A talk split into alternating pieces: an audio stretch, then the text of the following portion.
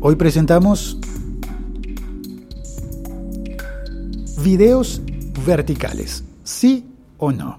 Algunas personas dicen que el video tiene que ser horizontal porque es que el video se inventó horizontal y mi televisor es horizontal. Yo no puedo darle la vuelta a mi televisor. ¿Cómo se te ocurre hacer un video en vertical si yo no puedo girar mi televisor? Y otras personas dicen, oye, pero es que yo los videos los veo en el teléfono y pues si hay que girarlo, pues lo giro.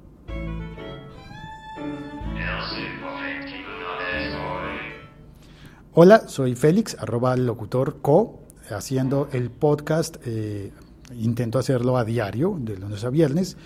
Y esta conversación eh, sobre los videos la tuve, se originó en Instagram. Estuve yendo a un evento que se llama IAB Day Co, por supuesto en Colombia, en Bogotá. Y ese es un evento de una empresa, eh, de una compañía, de una organización mejor, que, es el eh, eh, Interactive Advertising Bureau, la oficina de publicidad interactiva que se encarga de muchas cosas, de regular y medir muchas cosas de la publicidad en Internet. Entonces hay personas eh, en ese evento que están muy, muy, muy al tanto y al día de lo que ocurre con la publicidad y con los nuevos medios. Se estuvo hablando de influenciadores, de publicidad en, periódicos, eh, eh, en internet, de um, canales de, de video, de todo ese tipo de cosas. Y en el gran escenario donde inauguraron y donde hicieron la gran presentación inicial, había muchas pantallas. Claro, en las conferencias últimamente hay pantallas grandes, retroiluminadas o algo así, de LEDs, brillan hartísimo. Y en esas pantallas hay una grande central horizontal en la que aparece la presentación del conferencista, que lleva un, que digamos PowerPoint, bueno, una keynote, seamos decentes, pero si alguien lleva un PowerPoint o un PDF, pues lo puede proyectar allí. El PDF es muy útil, por si acaso. Si alguien tiene una presentación, él lleva siempre un backup en PDF. Si algo falla, siempre existirá la opción del PDF y ahí están tus diapositivas. En esa gran pantalla horizontal se presentan esas diapositivas, se proyectan, pero a los lados había dos pantallas del mismo tamaño, pero verticales. Grandes, grandes, grandes y verticales. Por supuesto, al ponerlas en vertical quedan altísimas. Y entonces yo me acordé de las personas que decían, los videos tienen que ser en horizontal porque es que son horizontales, yo no puedo darle la vuelta a mi televisor. Y me di cuenta de que las cámaras de video del circuito cerrado del evento estaban puestas allí en el, en el evento, por supuesto, las cámaras desde lejos tomaban al conferencista de cuerpo entero y allí de cuerpo entero veíamos al conferencista en la gran pantalla vertical, de cuerpo entero.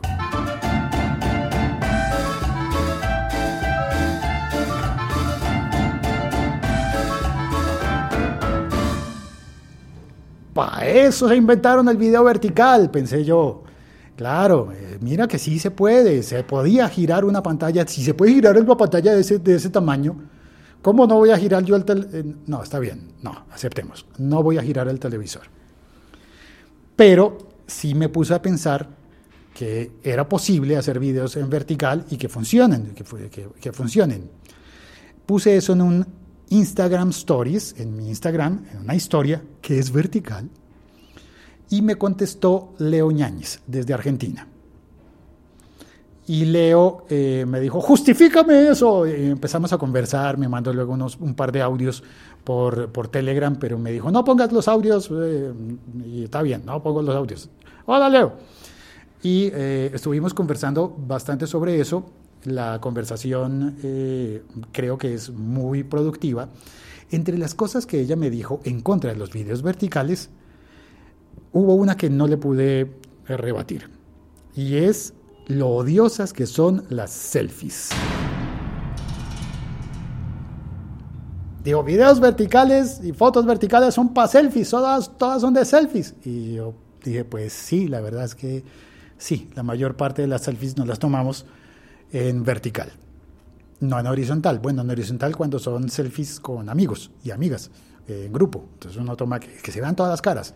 Pero la selfie esa odiosa de yo tomándome la sopa eh, es en vertical. Entonces está bien. Leo tiene toda la razón. Es verdad. Pero eh, me, puse a pensar, ¿de dónde sacó Instagram eso de poner los videos verticales y no horizontales? ¿De dónde pudo haberla sacado? Mm, a ver, ah, ya sé. Creo que Instagram se lo copió a Snapchat.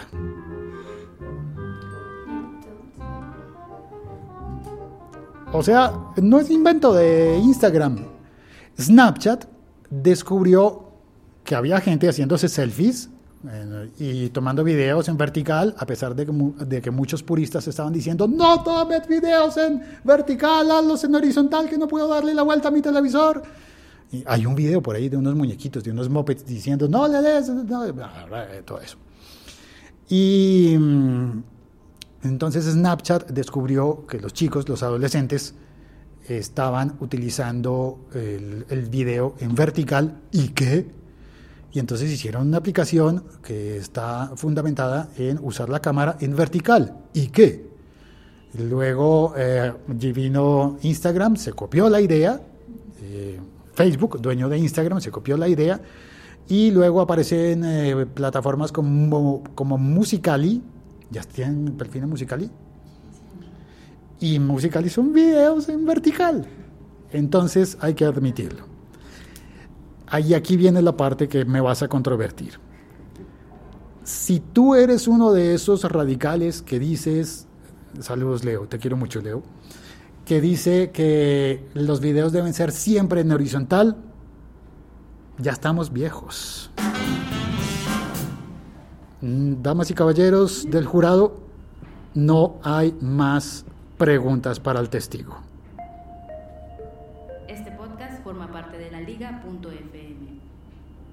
Soy Félix, arroba locutorco, y hoy quiero contarles que este episodio ha sido producido desde la clase, el taller, desde el gimnasio de voz, desde el locutorio DC en Bogotá, y estoy acompañado. He hablado solo todo este rato, pero estoy acompañado. ¿Alguien quiere participar? ¿Cómo les pareció, muchachas y muchachos? Espectacular. ¿Te gustó? Sí. ¿Vas a hacer tu propio podcast? Yo sí. ¿De qué te gustaría hacerlo? Pues me gustaría tener un podcast especial para señoras, amas de casa que estén en la casa y Uy, tú que hiciste, las pueda acompañar. Tú hiciste un ejercicio de radio ahorita buenísimo. Ese, ese es el que me gustaría hacer. Entonces, contarle las novelas. Entonces, por ejemplo, Ay, recordar Betty la Fea. o sea, todas esas cositas, detallitos que nos hacen tan felices. En podcast, en audio. También lo puedes hacer en video, en, live de Instagram en vertical. Uy, me encantaría. ¿Será que las señoras lo ven en vertical? Mira, en el chat está Rubén Becerra. ¿Qué pensarían de ver cine en formato vertical? Toma conciencia, gira tu muñeca. ¡Qué bien!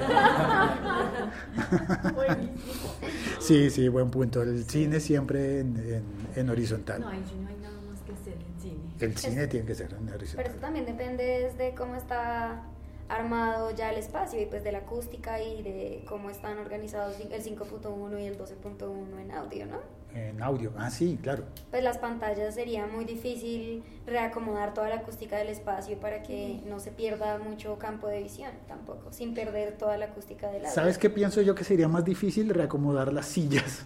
También. ¿Cómo ponen? Y el bueno, que le tocaría como mirar a más Ah, pero ¿sabes qué? Si existe el cinedomo. Pero el cinedomo es muy cortico porque es muy cansón. Uno termina muy cansado. Ah, una película de para un cinedomo, Son 15 sí. minutos. Y- Déjame, yo le subo el volumen a esto. Y mareado, sí. Exacto, hay muchas personas que no soportan formatos distintos de visión horizontal porque les marea mucho el tema de los movimientos. Entonces, digamos, ver algo como tan, tan alto hacia arriba en vertical hace que las personas no puedan como, o sea, tener un panorama de visión más, más amplio y eso generalmente marea mucho a, las- a las personas en movimiento. De hecho, ahora que lo dices, me acordé que en, normalmente al comenzar una película en el cine en el cinedomo hay una voz en off que estamos estudiando voz, una voz en off ahí que dice eh, bienvenido al cinedomo iWorks, el que sea la marca Y porque hay IMAX y hay iWorks, hay, hay otro. Hay otro que no es IMAX. Hay otro. Y, mm, y le dicen, si usted tiene mareo, póngase las manos a los lados. ¿Por qué no dicen a uno cierre los ojos? Pues sería más fácil, ¿no? Pero póngase las manos a los lados y, bueno, por si le da mareo en el cinedomo. Pero es verdad, es otro formato. Eso, me, es- eso también sirve para decir, mira, se puede video en horizontal, en vertical y en redondo. También había- En 360. Anteriormente, eh, la pantalla del cine no era tan rectangular como se está utilizando, de 16.9, si no estoy mal, como es ahora. Anteriormente, las películas venían divididas en dos, las que estaban para gran formato y mediano formato. Y en el cine, no sé si los que se acuerden, que cuando comenzaba la película se movía como un carril y se alargaba la pantalla o como que se contraía. Sí, Entonces era más, era más cuadrado que rectangular. Es verdad, eh, cuando era el cine mudo, creo que era más parecida a la pantalla a la de la televisión antigua, formato 4 a 3, 4 por un lado, 3 por el otro. El formato, el formato, el, el ancho y el, y el alto.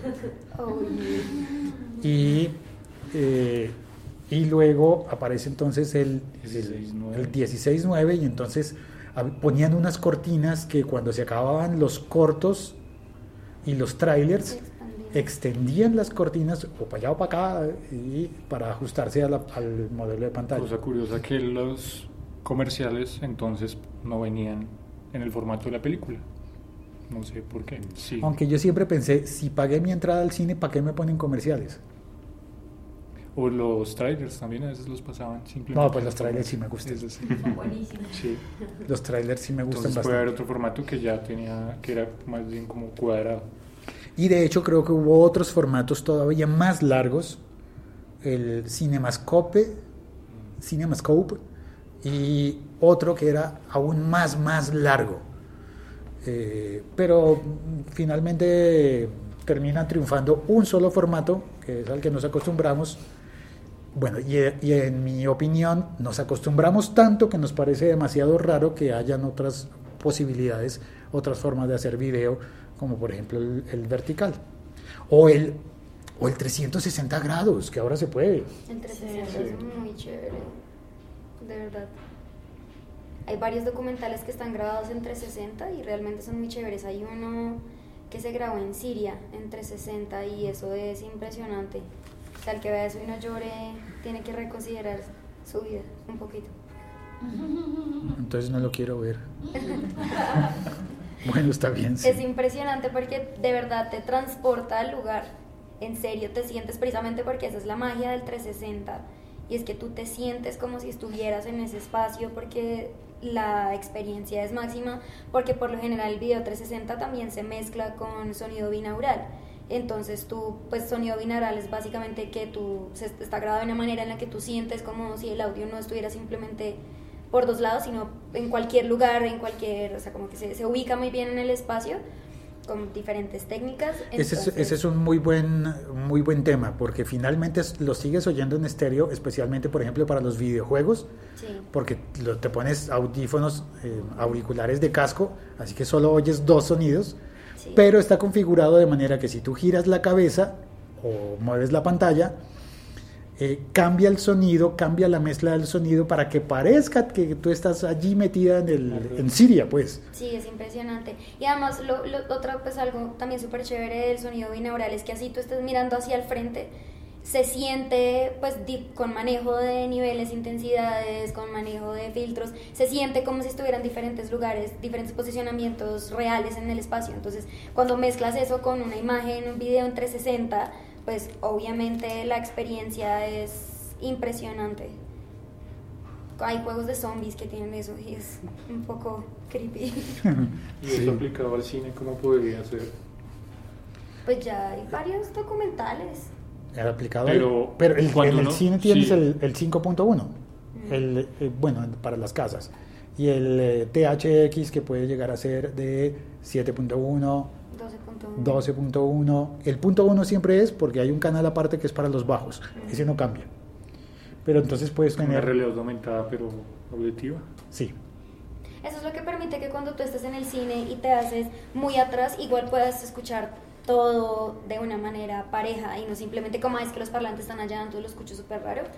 Eso es, lo que, eso es lo que permite. Entonces la mezcla se hace a los dos, a los- la cantidad de parlantes que tenga más el uno que es el buffer para todos los O que sientas esa sensación curiosa cuando oyes a un personaje que no está apareciendo en la pantalla y tú lo oyes como si estuviera detrás de ti o a un lado. O ya va a aparecer pero todavía no ha aparecido y entonces mira hay un instante en el que tú dices, ¿qué? ¿Qué, está pasando? Vienen los Sí, caballos detrás mío. Sí, entonces imagínate eso más una experiencia 360 en video. Obviamente la experiencia es, o sea, es una inmersión impresionante de lo que estás viendo. Además es porque las cámaras 360 ahorita tienen una calidad de video muy, muy, muy, muy buena. Entonces tú estás viendo muy bien, o sea, una HD impresionante, más un sonido completamente realista en tus oídos, pues porque si te pones unos audífonos pues cerrados de alta calidad y más ese video, pues es casi imposible que tú no te sientas que estás allá. Entonces lo único que falta ya son las sensaciones e igual con los sonidos y con la experiencia visual se transmiten muchísimas sensaciones o te imaginas muchas sensaciones y eso te da una experiencia súper inmersa. Como dicen, te mete en la película. Mm, tal cual. Bueno, vamos a, sigamos con la clase, nos quedamos hablando de, de- de- de pantallas. Muchas gracias a todos, tenemos que continuar con la clase. Y... mm, Chao. Ah, y muchos de los contenidos que logré grabar en, en las conferencias del IAB eh, van a estar disponibles en el Patreon. Eh, hoy grabé, por ejemplo, una, una entrevista muy, muy, muy interesante con el presidente de Infobae. Si estás en Argentina, seguramente sabes de qué estoy hablando y tal vez te interese oír esa, esa entrevista. Próximamente en un cine, no mentiras, en un cine no, en el Patreon, Locutor Co. 360. En un cine 360. Chao, cuelgo. Chao. Chao.